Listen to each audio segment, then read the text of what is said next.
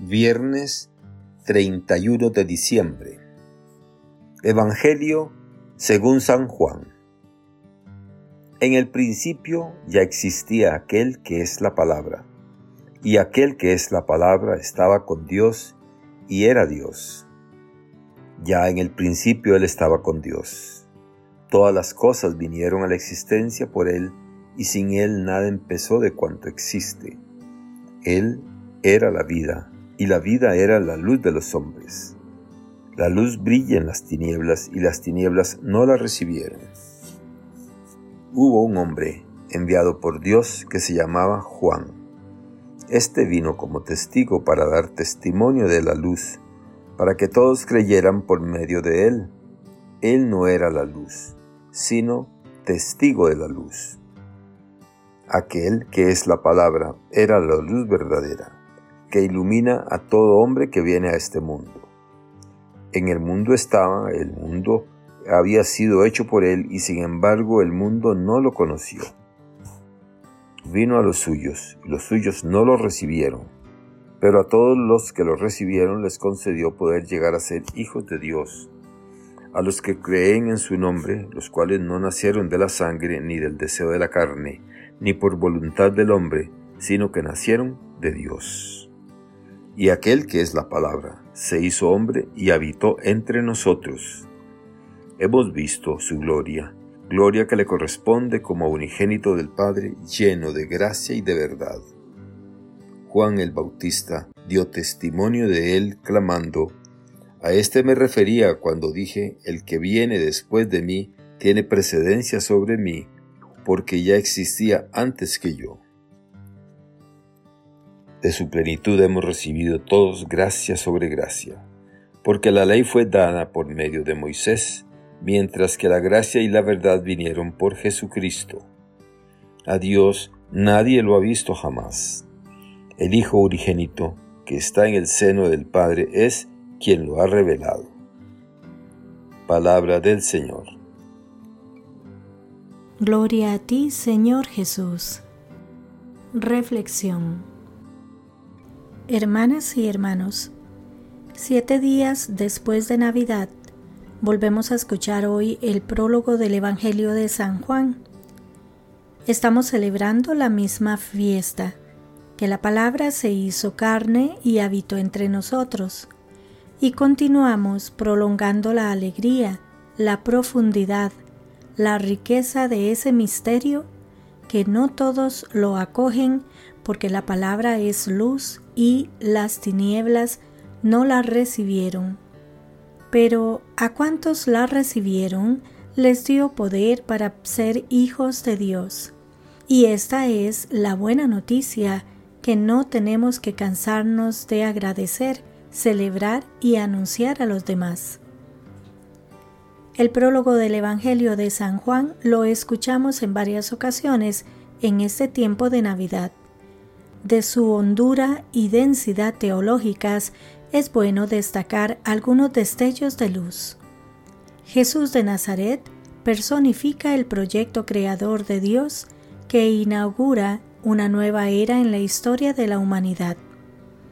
Jesús, la palabra, se hizo carne.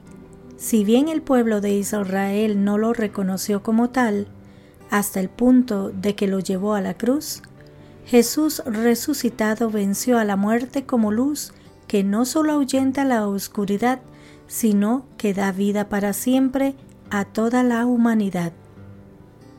Efectivamente, Dios se encarna para comunicarnos vida y vida en abundancia, para que las tinieblas de la humanidad y las tinieblas personales de cada uno desaparezcan y vivamos en la luz como criaturas nuevas. Con la encarnación de Dios y todas las gracia tras gracia que con ella hemos recibido, hemos nacido a una vida nueva. Estos nos han nacido de sangre, ni deseo de carne, ni deseo de varón, sino que han nacido de Dios. Esta afirmación de Juan en el prólogo de su Evangelio es de extraordinaria importancia porque nos sitúa en la experiencia original de la existencia cristiana va más allá de una visión moralizante para hacernos ver que solo a partir de una generación nueva, un nacimiento radicalmente nuevo, han nacido de Dios. Se puede asumir un modo de ser que surge de esta acogida y se manifiesta con idénticas actitudes que Jesús, el Verbo eterno hecho humano. No se trata de formas con las que nos revestimos y revestimos nuestras actuaciones. Eso nos sirve porque no afecta a nuestro ser.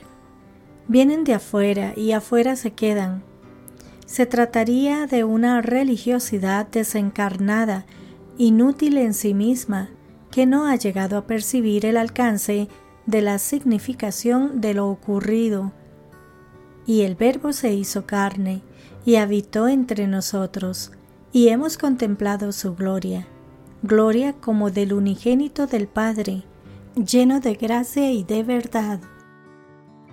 Esta humanización del Verbo, el Hijo Eterno del Padre, marca la radical renovación de la condición humana.